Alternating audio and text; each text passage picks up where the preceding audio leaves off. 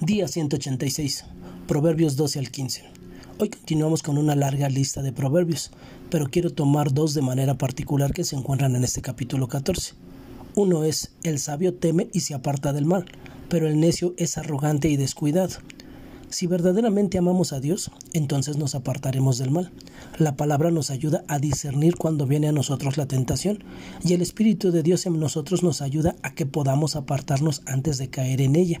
Y es por eso que cuando Jesús nos enseña a orar, nos dice que debemos pedirle al Padre que no nos deje caer en tentación y nos libre del mal.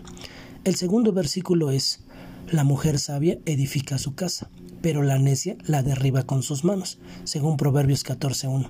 Hasta hoy hemos visto en el libro de Proverbios la necesidad de aprender a amar la sabiduría, de conocer la palabra, conocer a Dios, sus pensamientos, mandamientos, consejos, su amor, misericordia, paciencia, gracia y todas las bondades que encontramos cuando las atesoramos en nuestro corazón. Entender esto es fundamental. Cuando llegamos a este verso, como mujeres necesitan tener el deseo de ser mujeres sabias que sepan edificar su casa y la única manera de hacerlo es permaneciendo arraigadas en Dios y en su palabra. Como mujeres tienen la necesidad de arraigar sus vidas en la palabra y poco a poco el Señor irá formando su carácter. Una mujer sabia tiene su confianza en Dios únicamente. Una mujer sabia vive sabiendo que Dios la sostendrá en cualquiera que sea su circunstancia. El conocimiento de las escrituras fortalece su fe y le permite hablar con sabiduría, adiestra sus manos para hacer el bien.